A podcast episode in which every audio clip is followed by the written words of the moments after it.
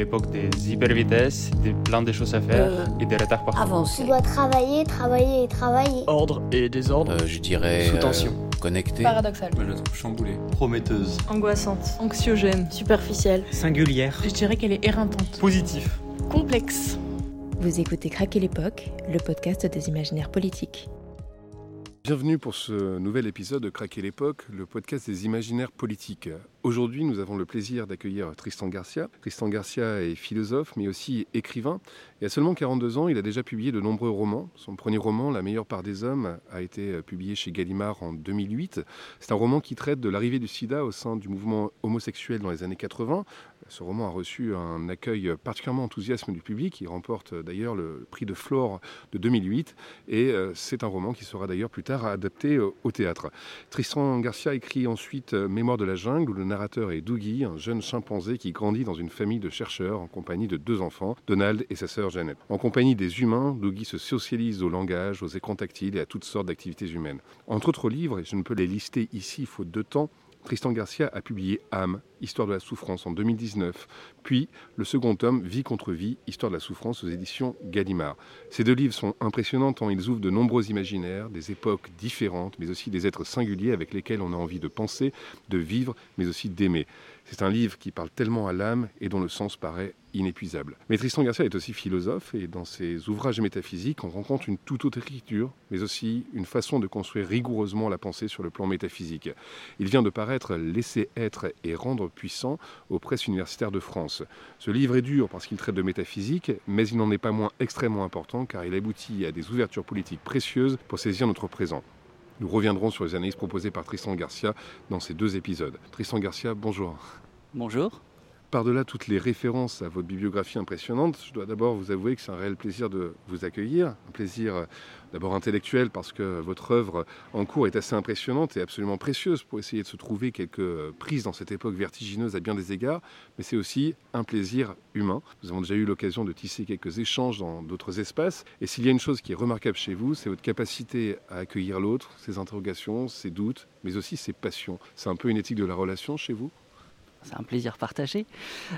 Oui, il y a. hum, aussi longtemps que je me souvienne, j'ai toujours euh, apprécié des figures intellectuelles qui étaient capables de s'ouvrir et de fermer et de se fermer. hein. Je pense à des, je sais pas, des professeurs qui m'ont marqué et chez qui j'aimais la capacité parfois à se refermer, c'est-à-dire à parler son langage, essayer de produire un système, euh, mais en même temps ensuite à s'ouvrir, c'est-à-dire être capable d'abandonner complètement euh, son langage, son système, son horizon pour aller vers quelqu'un d'autre, un autre type d'interrogation. Et ça tient au fait que je me suis souvent représenté deux types de morts intellectuelles qui me font peur, une sorte de deux spectres pour moi, qui seraient euh, la mort par dissolution ou la mort par nécrose. C'est-à-dire des, des- formes d'intelligence que je respecte, que je vois se nécroser, c'est-à-dire que je vois se refermer et être incapable d'avoir d'autres obsessions que les leurs, aussi fortes soient-elles, d'autres langages que le leur. Et je pense à voilà, des intelligences que je respecte, aussi bien réactionnaires ou conservatrices que émancipatrices, mais qui à un moment se nécrosent. J'ai très peur de cette nécrose-là, mais j'ai aussi peur de la dissolution, c'est-à-dire d'une sorte euh, d'ouverture euh, à tout va qui n'arriverait pas à résister à opposer aux rencontres, aux rencontres intellectuelles, un minimum de, précision sur les termes, sur, euh, et un minimum de- de conviction. Et donc, je sais pas, j'imagine, je me représente, en tout cas pour moi-même, chacun se raconte la forme de son esprit. Moi, je me raconte une, sorte de, systole et de diastole, c'est-à-dire d'ouverture jusqu'au moment où j'ai peur que trop de rencontres, trop de relations dissolvent complètement mon, mon esprit. Et euh, à l'inverse, trop de nécrose, c'est-à-dire des moments où j'ai l'impression d'être resté trop seul à écrire et où je, je sens ma pensée se nécroser. Justement, j'ai bien envie de parler d'écriture euh, avec vous parce que c'est un, point que je trouve important. C'est quel est ce rapport euh, peut-être intime à l'écriture? Enfin, moi, je trouve que vous écrivez euh, des, livres qui ont vraiment des registres d'écriture différents entre l'écriture littéraire, l'écriture peut-être plus, aride de la métaphysique, l'écriture plus nerveuse aussi de l'essai. Qu'est-ce que c'est que l'écriture pour vous dans votre vie? Alors il y a longtemps, je crois que je, je tiendrai plus cette distinction. Je me racontais aussi, c'est toujours des choses qu'on se raconte, hein. c'est pas vraiment des, c'est pas des vérités, c'est des, des manières de faire. Je me racontais une différence entre l'écriture et le style. Je me disais, j'ai pas envie du style, en tout cas je, je comprends, je pense qu'il y a des stylistes. Et pour moi le style c'était faire passer l'expression de soi, une sorte de lyrisme, l'expression de soi dans, euh, dans, dans l'écrit. Et par écriture, contre le style, j'entendais une sorte d'attention à l'objet, c'est-à-dire qu'est-ce que je veux écrire, qui je veux faire parler? Et je m'en fiche de moi. J'ai l'impression de me connaître à peu près, de pas me trouver très intéressant. Et j'ai pas très envie de m'exprimer en fait. Ça m'intéresse pas trop. Je pense qu'il y a des, grands stylistes, euh, il y a des grands euh, lyriques aussi. Et, et c'est pas mon cas. Hum, Si je le fais, je pense que c'est pas très intéressant. Donc ce qui m'intéresse dans l'écriture, c'est l'attention à euh, un objet ou un sujet. Et donc tu citais ce livre qui s'appelle Mémoire de la jungle. Toutes mes questions de style étaient commandées par un problème d'écriture qui était faire parler un chimpanzé. Et donc c'est vraiment une sorte de, problème, pas seulement intellectuel, corporel que je me posais. C'est-à-dire qu'il y a eu une ou deux années de ma vie où j'ai essayé vraiment de penser et de parler en chimpanzé. Qu'est-ce que ça voudrait dire? Je me souviens par exemple d'une première erreur que j'avais commise, c'est que j'ai jeté à la poubelle une cinquantaine de pages parce que j'ai compris que je décrivais le monde à ma hauteur. Je suis 1m80. Et euh, je décrivais le monde à ma hauteur avec des bras euh, d'être humain pour saisir les choses, pour les attraper. Et comme j'ai fait un peu d'éthologie et au contact de, différents chimpanzés que je connaissais, je voyais bien que ça n'avait aucun sens. Il fallait que je me mette à la hauteur du chimpanzé. Et donc tous mes problèmes d'écriture devenaient comment décrire le monde à la hauteur d'un chimpanzé, mais aussi avec un rythme de chimpanzé. La temporalité d'un chimpanzé, c'est pas la même que la nôtre. On a l'impression qu'ils ont en général une temporalité d'ailleurs très obsessionnelle. Ils font des cercles euh, sans cesse, ils reviennent sur les mêmes activités. Ils partent, ils reviennent, ils partent, ils reviennent, comme s'ils faisaient des cercles. Quand on les connaît, on s'aperçoit que ces cercles, c'est des spirales. C'est-à-dire qu'à chaque fois, en fait, il y a un petit décalage dans ce qu'ils sont en train de faire, ou dans la manière dont qu'ils ont d'agir.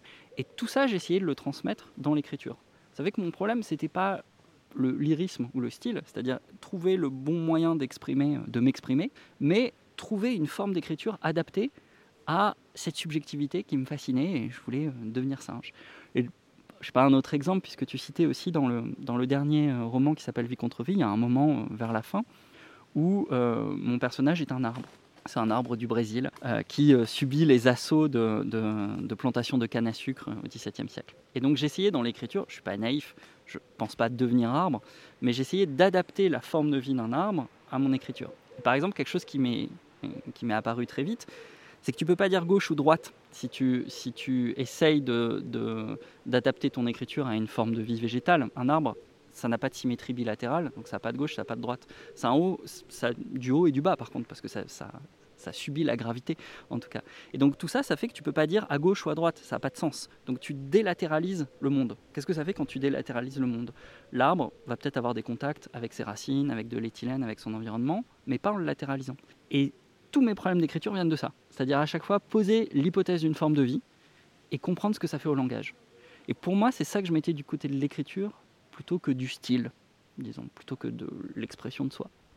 Oui, c'est c'est aussi trouver des, formes d'écriture qui sont un peu à la hauteur des, euh, subjectivités auxquelles on s'intéresse. Et, peut-être, euh, on, parle souvent assez peu finalement des conditions matérielles de notre propre écriture, euh, de, nos habitudes d'écriture, ou parfois d'ailleurs euh, la difficulté justement de tenir ces, habitudes. Est-ce que vous avez des, euh, euh, des habitudes un peu particulières pour écrire Est-ce que vous avez des, rites d'écriture ou... Alors des rites, non.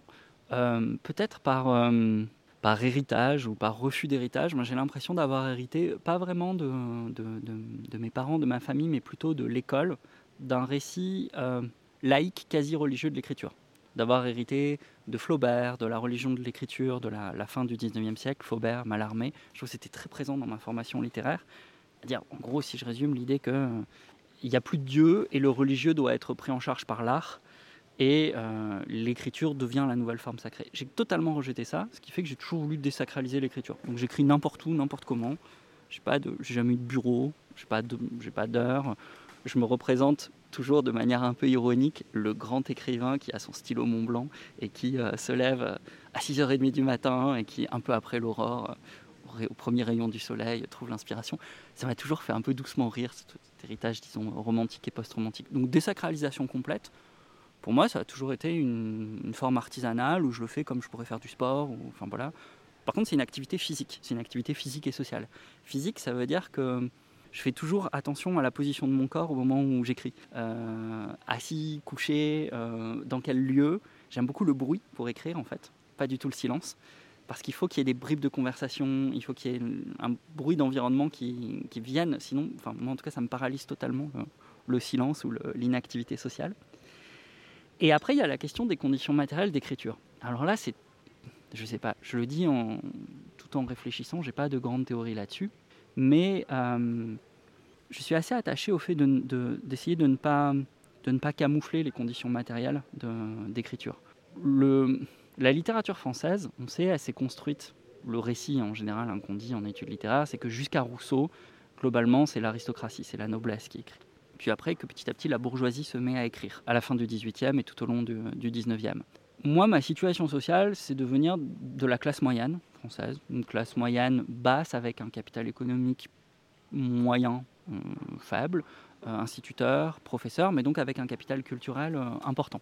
Ce qui fait que j'ai très conscience d'avoir grandi dans les derniers feux de l'après-guerre en France, dans une sorte de promesse qui était encore faite à ma génération, à mon avis, on appartient à la dernière génération à qui cette promesse a été faite, de dire en gros, si tu sers l'État, si tu deviens fonctionnaire, on va te donner un peu de temps pour être un petit intellectuel. Euh, c'est une promesse qui, à mon avis, est très importante et qui, rétrospectivement, pour moi, éclaire totalement les années Mitterrand. C'est-à-dire que je crois que la, la promesse de Mitterrand a été, Jack Lang, etc., a été la promesse de la formation d'une sous-classe euh, culturelle. Euh, les écoles d'art en France, euh, mais aussi les écoles de journalisme. C'est-à-dire de dire, vous faites partie de, disons, de la, des classes moyennes, euh, médianes et petites, vous avez un bon capital culturel encore qui vous est transmis par vos parents. Si vous, euh, si vous servez l'État un minimum, on va vous laisser suffisamment de temps pour vous accomplir, pour avoir du temps, éventuellement pour vous accomplir intellectuellement et artistiquement. Et donc il va y avoir des structures d'État, des écoles nationales, qui vont vous permettre euh, de réfléchir, euh, voire de créer. J'ai l'impression d'avoir d'appartenir à la dernière génération à qui cette promesse a été faite. J'y ai pas vraiment cru, mais de fait, si je regarde ma vie, ma biographie, je pense que je représente ça. C'est-à-dire d'avoir été un bon élève républicain, euh, héritant d'un fort capital culturel de ses parents, qui avaient beaucoup de livres à la maison, n'ayant pas la télévision à la maison, donc investissant beaucoup dans la culture, dans la lecture, étant récompensé par la République en ayant l'école normale supérieure. Et donc, on m'a donné les moyens de pouvoir devenir prof, et finalement prof de fac, avec la promesse que ça me laisserait suffisamment de temps pour, à côté, euh, créer un peu. Euh, je ne suis pas noble, je ne suis pas rentier, je n'ai pas les moyens d'en faire mon loisir. Euh, je ne fais pas partie de la bourgeoisie possédante, donc je ne vais pas avoir un ethos un peu flamboyant de grand écrivain, mais on va me donner ces conditions-là de réalisation. Et j'ai l'impression que ma vie aura été l'apprentissage de l'effondrement de ce modèle, dont je vois bien qu'il n'est plus proposé à mes étudiants, euh, dont je vois bien que, euh, à la fois dans les écoles de journalisme, dans les écoles d'art, euh, quant au financement des thèses en France, l'État ne propose plus ça, ou alors propose cette espèce de modèle de formation d'une classe culturelle qui est devenue la formation d'une classe d'intermittents, de contractuels de vacataires. Donc si je suis clair avec moi-même, j'ai l'impression de représenter un certain type de biographie intellectuelle finissante, qui est euh, voilà, appartenir, au- appartenir aux classes moyennes et, en étant bon élève, servir un peu l'État sur mon temps de travail et bénéficier d'un minimum de temps pour pouvoir m'accomplir intellectuellement et éventuellement faire une œuvre. Et là où j'ai compris que ce modèle était en crise, c'est que moi, quand j'ai eu un poste à l'université, finalement, la dernière question qu'on m'a posée à mon audition, c'était est-ce que vous voulez intégrer l'université ou est-ce que vous voulez faire une œuvre? J'avais besoin financièrement pour vivre, pour avoir une famille, de prendre un poste, et donc j'ai dit non, non, je ne veux pas faire une œuvre, je veux devenir universitaire. J'avais l'impression que c'était une question rhétorique, je pense que c'était une vraie question en fait, qui marquait la fin d'une époque, c'est-à-dire la fin d'une cinquantaine d'années où euh, un État occidental pouvait se payer, disons, une, euh, une sorte de sous-classe euh, culturelle qui lui permettait d'avoir une sous-classe d'intellectuels aussi à sa disposition.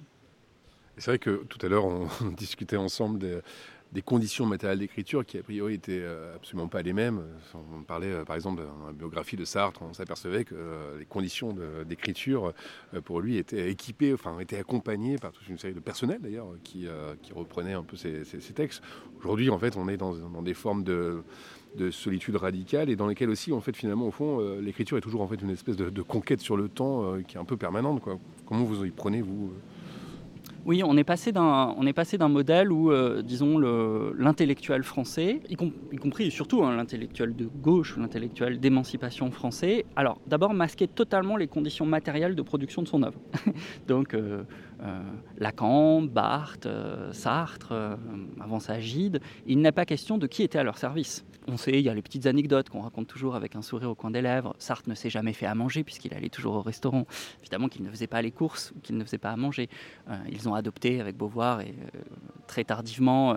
il y avait le fait de ne pas avoir d'enfants en général. hein. Il y a quelques exceptions, Deleuze qui a eu deux enfants. Donc ne pas avoir d'enfants, ne pas se faire à manger, ne pas faire les courses, euh, c'est important en fait. J'aimerais qu'on le dise. C'est- C'est-à-dire j'aimerais que maintenant il apparaisse cette question, par exemple, tout simplement dans les biographies d'intellectuels. Faisait-il les courses Allait-il au supermarché Euh, Est-ce que, enfin voilà, Euh, éduquaient-ils leurs enfants? Euh, Oui, non, comment? Euh, Voilà. À qui ils les donnaient? Euh, Est-ce qu'il y avait des nounous? Pour- Pourquoi? Comment? À partir de quel âge? Quand c'était le cas dans des familles bourgeoises? Voilà. Et donc j'ai l'impression, on a déjà discuté un petit peu, en tout cas que le fait d'appartenir à, me semble-t-il, un modèle finissant, à mon sens, d'intellectuel français ou occidental, fait que ça permet au moins une réflexion critique sur tout ce qui a été escamoté dans les récits qu'on a reçus des grandes biographies héroïques de- des intellectuels avant nous. Donc j'aimerais, il ne s'agit pas du tout de les déboulonner, mais simplement d'être matériel et de dire mais concrètement comment ils faisaient, euh, euh, comment ils écrivaient, à qui ils dictaient, qui, rédigeaient ensuite le- le- les versions de leurs thèses, les versions de leurs livres, qui leur faisaient à manger, euh, voilà. Et donc j'ai l'impression que c'est possible parce que comme je le disais, je crois qu'on appartient à une génération où on est en train de basculer vers un autre modèle qui vient du travail de SAP du libéralisme, qui est le modèle de l'auto-entrepreneuriat c'est-à-dire le modèle de l'intellectuel auto-entrepreneur, solitaire, le changement aussi des, des conditions matérielles, mais des conditions de matériel de production des textes, par exemple. hein. L'ordinateur portable, tout simplement, participe de cette autonomisation, hein, c'est-à-dire l'idée qu'on tape soi-même son texte, on l'envoie à l'éditeur, mais aussi les maisons d'édition elles-mêmes, hein, euh, plein d'intermédiaires ont sauté. donc on a des intellectuels qui sont en général directeurs de collection, euh, qui ont affaire directement euh, aux éditeurs, plein de métiers intermédiaires ont sauté. Et on a ce modèle, disons, de l'auto-entrepreneur intellectuel solitaire, ou si on veut, de, de l'intellectuel euh, indépendant ou du chercheur indépendant qui est en train d'émerger. Je pense, je me trompe peut-être, j'ai un rapport critique à ça. C'est-à-dire, je pense pas Je, je, je crains qu'on n'ait pas grand-chose à y gagner. Je crains que ça accompagne un effet d'appauvrissement euh, et une fausse autonomisation. Mais la seule chose que ça donne, je trouve, c'est un point de vue critique sur la manière dont les intellectuels ont caché leur euh, mode de production. On, va, quitter le, le domaine de l'écriture, même si c'est un point évidemment passionnant, euh, pour revenir peut-être sur un, un point qui nous, euh, nous préoccupe particulièrement euh, dans, dans cette série de podcasts, c'est euh, c'est d'essayer de qualifier l'époque dans laquelle on est en train de vivre. C'est hyper ambitieux et, euh, évidemment, nous, on a aussi envie de sortir à la fois d'un état d'espèce d'impuissance. On ne peut pas véritablement dire quelque chose parce qu'on est un, sent un peu démuni intellectuellement pour se retrouver des prises dans le monde et sortir aussi d'un état de déploration, euh, de pure lamentation sur toute la négativité de ce qu'on est en train de vivre. Et pour ça, moi, je crois que ça commence par le fait d'essayer de, de déchiffrer quelque chose et d'essayer aussi peut-être d'abord de nommer euh, l'époque qu'on est en train de vivre. Si on devait euh, la nommer cette époque, euh, le mot qui vous viendrait le plus à, l'esprit, ce serait, lequel? Alors avant ce mot, d'abord, je, partage ton, ton constat et ça me rappelle un, slogan qui est apparu en manif il y a quelques, il y a quelques années déjà et que j'aime bien, c'est « Il est trop tard pour être pessimiste ». Et je suis assez attaché en fait, assez profondément à cette idée. Et, puisqu'il est trop tard pour être pessimiste, je pense qu'en effet, il faut aller chercher des- des puissances d'agir euh, émergentes et que euh, le lamento ou la, déploration, en un sens, appartient et peut-être un luxe qui appartient à la fin du XXe siècle. D'ailleurs, les traditions révolutionnaires à la fin du XXe, mais aussi après la chute du mur, étaient énormément dans la mélancolie. Enfin, voilà, l'affect dominant peut-être des révolutionnaires à la fin du XXe, c'était la mélancolie. Je je suis plus sûr que ça soit l'affect dominant, et tant mieux. Enfin, cherchons autre chose. Euh, moi, le mot, je ne sais pas si c'est le. Il y, a- plein de manières de décrypter l'époque. Moi, le mot qui m'intéresse, c'est autorité.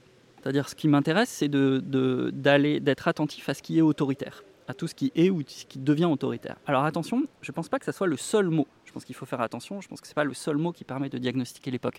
Il y en a bien d'autres. Euh, je pense qu'il y a des mots dominants dans les politiques d'émancipation et qui sont justes, qui seraient, je dirais, euh, la domination, l'exploitation, la destruction. Et après, on choisit, on articule ces trois-là. C'est-à-dire que quand on s'intéresse à la domination, on, tient pour cap, on est, agi principalement par le fait d'être sensible donc aux formes de domination, c'est-à-dire à tout ce qui vient produire de l'asymétrie ou du déséquilibre sur l'être sur l'identité des êtres. Donc des formes de domination qui sont des dominations coloniales, postcoloniales, des dominations masculines, euh, etc. Si on, si on est agi plutôt par l'exploitation, ça nous renvoie plus à la tradition marxiste peut-être, on est, tout est orienté par des diagnostics sur le vol, euh, l'appropriation, l'accaparement. C'est-à-dire quelque chose qui concerne moins euh, l'être hein, et l'identité des êtres que la production. et puis il y a la destruction. si on est, si on est mu essentiellement par des diagnostics de destruction, ben on est mu par la question euh, d'écocide, de géocide, c'est-à-dire la destruction d'un milieu ou d'un environnement vie. Évi- évidemment, les trois s'articulent, c'est-à-dire que la domination, elle produit des formes de destruction. La destruction, elle s'accompagne de formes d'exploitation. L'une ne va pas sans l'autre. Mais je pense qu'il y a une question d'accentuation et que c'est pas des conflits irrémédiables entre nous. Il faut se dire que quiconque s'intéresse de manière critique à l'époque, essaye de militer, accentue plutôt sur la domination, plutôt sur l'exploitation, mais l'accent plutôt ou plutôt sur la destruction. Et c'est normal. Mais derrière ça, moi, ce qui m'intéresse, c'est l'autorité. Parce que ce qui m'intéresse dans l'autorité, c'est que l'autorité, elle ne forme pas simplement un contenu, c'est-à-dire il n'y a pas seulement des contenus autoritaires, des lois autoritaires, des gouvernementalités autoritaires, euh, elle caractérise aussi des manières. Et moi, ce qui m'intéresse, c'est d'être attentif à chaque fois à des manières autoritaires, des manières autoritaires de défendre des contenus autoritaires, mais aussi des manières autoritaires d'être libéral, par exemple. C'est-à-dire que euh, je trouve que ça permet d'être attentif à la façon dont un mode de gouvernementalité libérale, qui défend euh, des lois, des institutions libérales, peut tout à fait devenir autoritaire, c'est-à-dire avoir progressivement des manières autoritaires de défendre euh, la liberté, de défendre un certain nombre de valeurs qui peuvent rester des valeurs libérales, quoique elles soient euh, défendues, protégées de manière autoritaire. Donc ce qui m'intéresse dans l'autorité, c'est le glissement sans cesse entre des contenus et des manières. Et c'est ce qui fait que personne n'est à l'abri de l'autoritaire. Le libéral n'est pas à l'abri de l'autoritaire, et de façon évidente, on vit en France à un moment, certains par- parlent d'ordolibéralisme, de libéralisme autoritaire, de radicalisation centriste. Je pense qu'on peut parler de manière autoritaire d'être libéral. On connaît tous, on voit tous, il suffit de voir la manière, il suffit de voir, je sais pas, les, dernières années, euh, Macron par exemple. Mais ce qui est intéressant, c'est qu'on n'est pas à l'abri non plus quand on est le- dans le camp de l'émancipation de manière autoritaire. Personne n'est à l'abri de l'autorité comme manière de faire, comme moyen. Donc, je ne sais pas si j'ai un diagnostic de l'époque. Je pense qu'il faut diagnostiquer l'époque en termes de domination, d'exploitation et de destruction, mais qu'il ne faut pas oublier derrière ce terme euh, qui, est le, qui est- le terme d'autorité. Parce que sinon, on, risque toujours d'être libéral ou d'être émancipateur, et progressivement, sans le voir ou en l'escamotant, de l'être de manière autoritaire. Donc moi, ce qui m'intéresse, c'est de trouver des moyens de désamorcer toute manière autoritaire de, de faire. Alors on va écouter un, morceau que vous avez choisi. Euh, c'est un morceau de, de Belomou et euh, Benfissa. Ça s'appelle euh, Lit Mandouche. Otto, c'est ça? Exactement. C'est un morceau de ce qu'on appelle rétrospectivement du proto-rail euh, algérien, euh, berbère. Et euh, bah, ça me rappelle, enfin, j'ai grandi mes toutes premières années d'enfance en Algérie et, et ça m'évoque l'Algérie du début des années 80. Eh ben, Je vous propose qu'on écoute ce morceau et qu'on se retrouve la semaine prochaine pour le second épisode.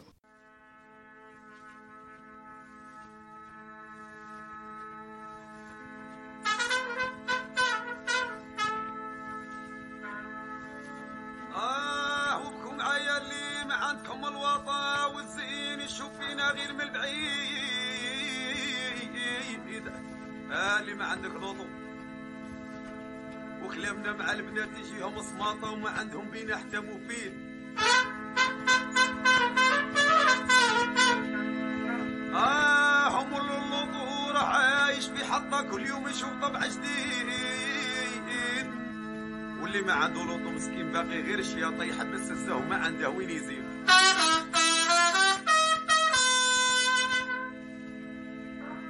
آه والزعاف آه ابن عمي شكون اللي يبغي الزعاف الزعاف نادوه غير النشطة. ودا الشي كلش مبني على البنات والحديد.